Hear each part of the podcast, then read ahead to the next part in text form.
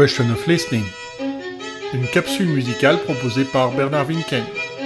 Aujourd'hui, quand un bruit vous ennuie, écoutez-le.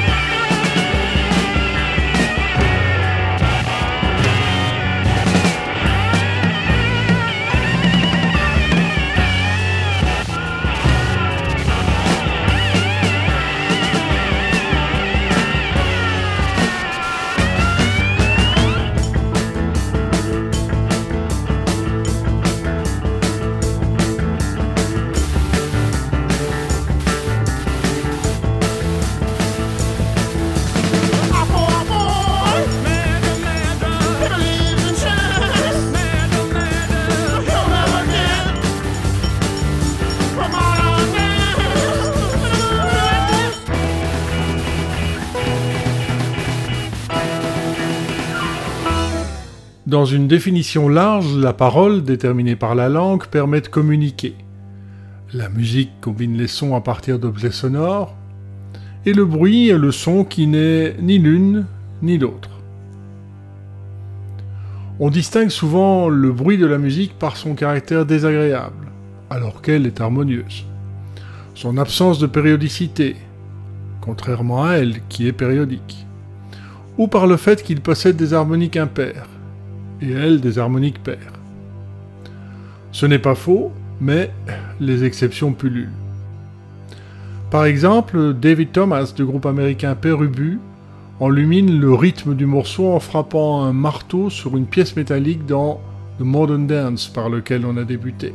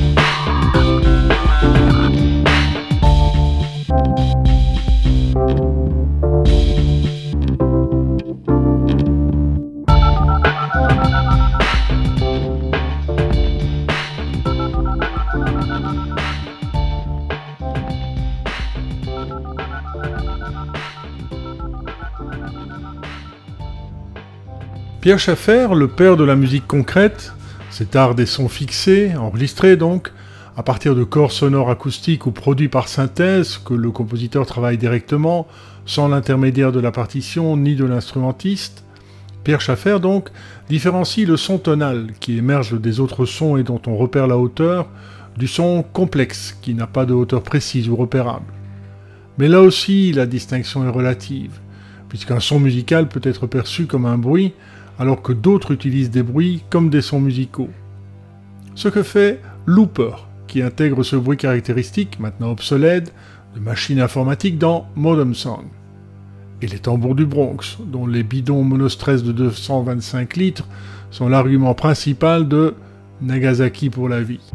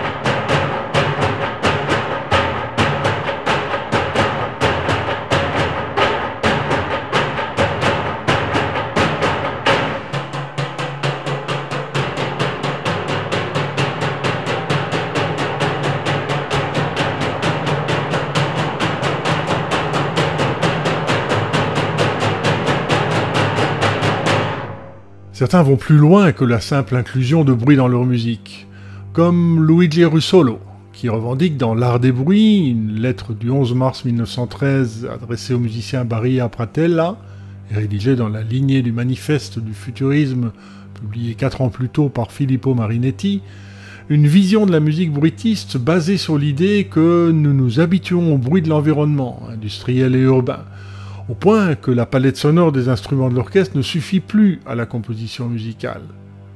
Qui a dès lors soif de nouvelles sources de son, générées par l'électronique et plus globalement par la technologie, en puisant dans l'infinie diversité des bruits. Voici Awakening of a City de Luigi Russolo et son frère Antonio.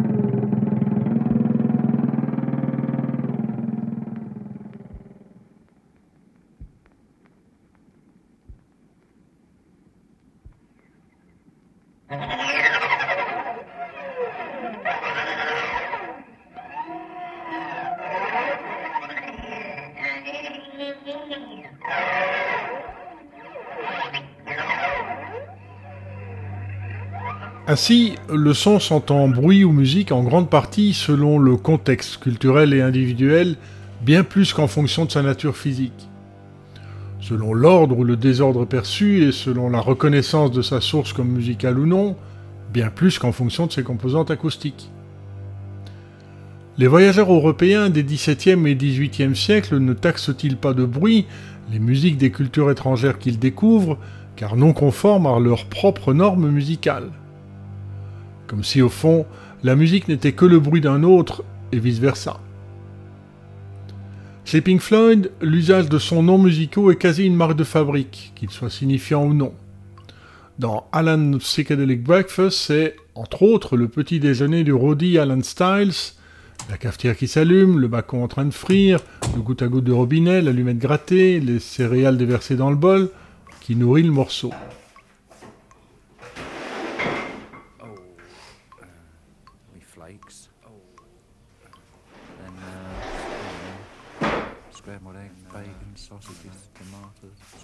Toast, coffee, marmalade. I like marmalade. Marmalade. I like marmalade. Yes, porridge is nice. Any cereal, I like all cereal. Yes, porridge is nice. Oh, God. Any cereal, I like all cereal. Yes, porridge is nice. Oh, God. Any cereal, I like all cereal.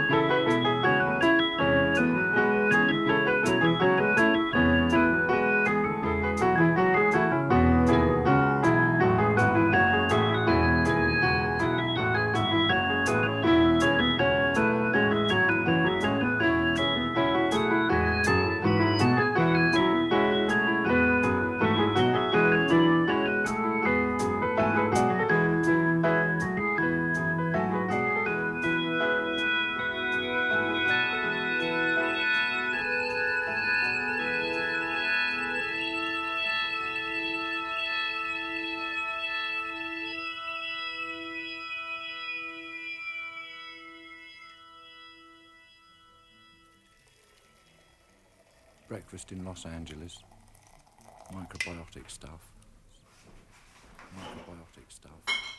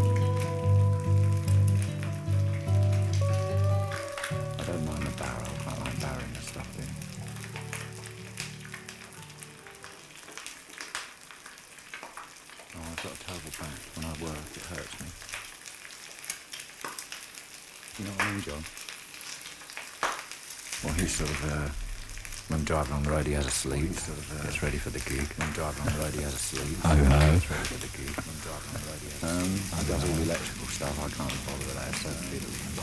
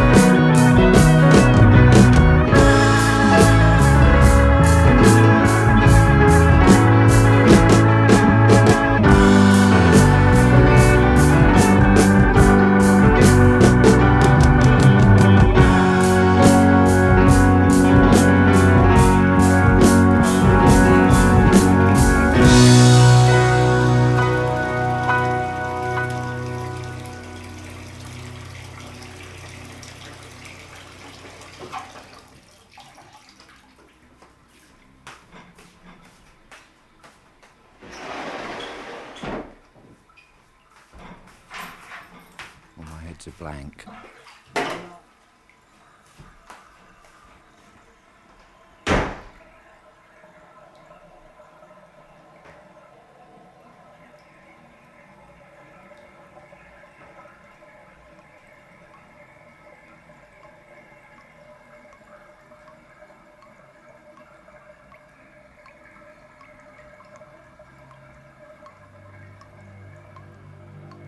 Puis, quand on écoute de la musique, on entend certes les hauteurs, les rythmes et l'harmonie, tels qu'écrits sur la partition ou voulus par le compositeur, en même temps qu'une série de petits bruits, pas vraiment prévus, ni volontaires, et dont la plupart n'ont pas grand-chose de musical.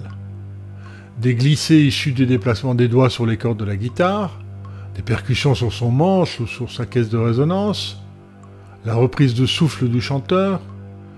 Ces bruits ne rendent pour autant pas la perception du morceau confuse, ni ne gâchent le plaisir de l'écoute, qui au contraire s'en trouverait dégradé par leur suppression. Comme dans Norwegian Wood, This Bird Has Flown, des Beatles, notre pause minouche.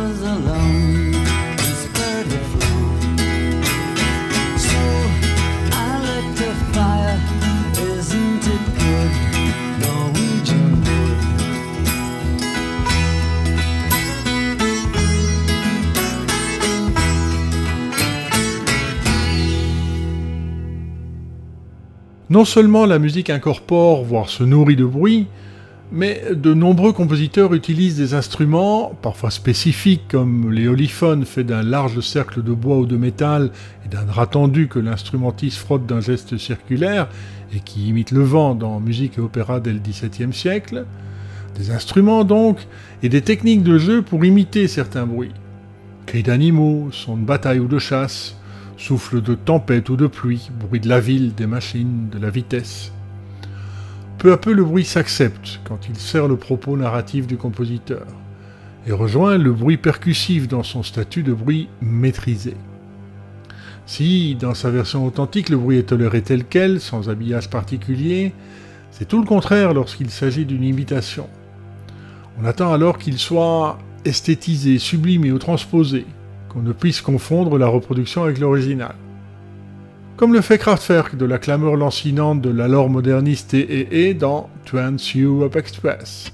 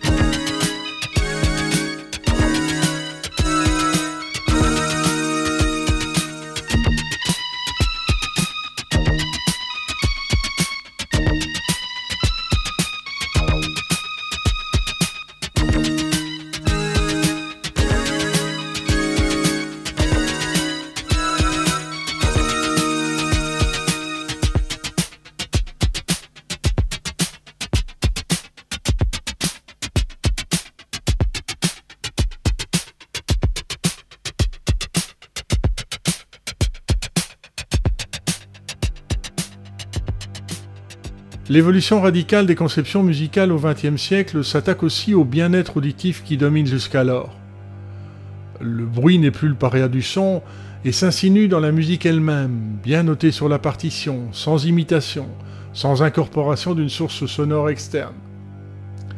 C'est l'instrument lui-même qui joue avec les extrêmes, comme quand le compositeur écrit pour le grave le plus grave de la contrebasse ou l'aigu le plus aigu de la flûte piccolo là où nous ne percevons plus nettement les degrés de hauteur.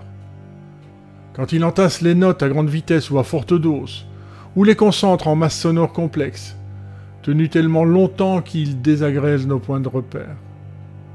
Dans son Traîne à la mémoire des victimes d'Hiroshima, Christophe Penderecki utilise les 52 instruments à cordes de l'orchestre pour créer des atmosphères en poussant les violons, alto, violoncelle et contrebasse dans leur dernier retranchement. Écoutez en particulier la grappe sonore dissonante du premier mouvement, avec ses notes suraiguës qui symbolisent les hurlements des victimes de la bombe atomique, avant de se muer en plaintes et gémissements lugubres.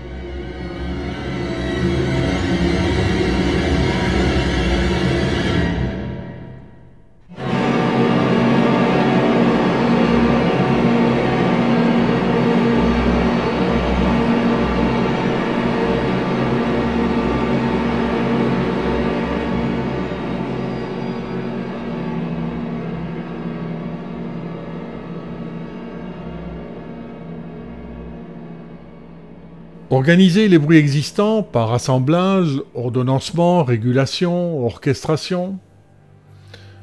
Créer des bruits, des sons nouveaux qui n'existent pas dans la nature, ni même dans les éclats sonores des machines, par électronique, synthèse sonore, avant son instrument inédit, de Lintonaru Mori, littéralement le joueur de bruit, de Luigi Russolo et Ugo Piatti, au percuphone de Patrice Moulet, le fondateur en 1969 avec Catherine Ribeiro du groupe Alp, sans parler des sculptures et installations sonores. Ou encore euh, jouer de la musique sans avoir appris à en jouer, dans le but de faire du bruit, comme le Nihilism Spasm Band le fait dès 1965 à London, Ontario, au Canada, chaque lundi, avec ou sans public, improvisant sans coordination rythmique, ni accordage des instruments entre eux. D'ailleurs, ils sont le plus souvent trafiqués. Voilà trois façons dont le bruit se fait musique. On écoute O'Brien Dib.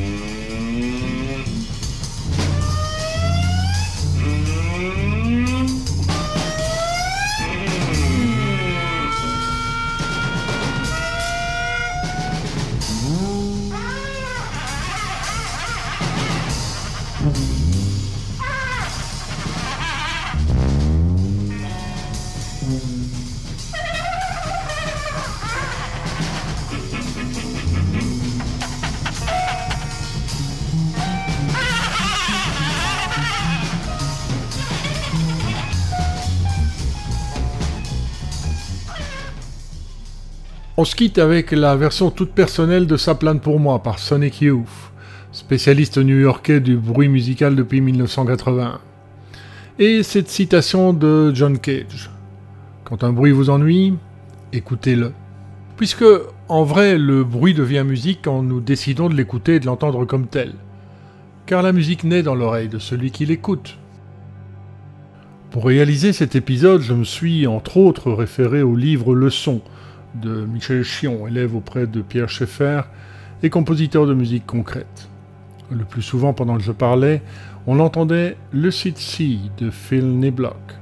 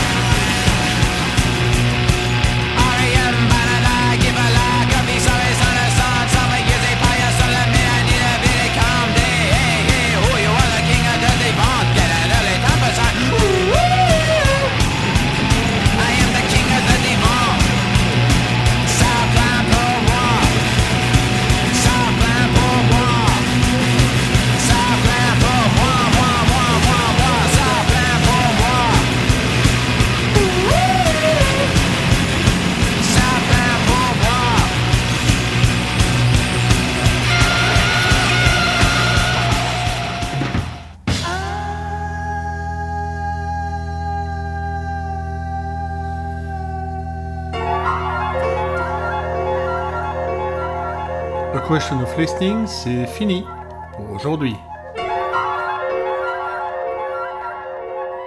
Dans un mois, comment la musique s'adresse-t-elle au fœtus?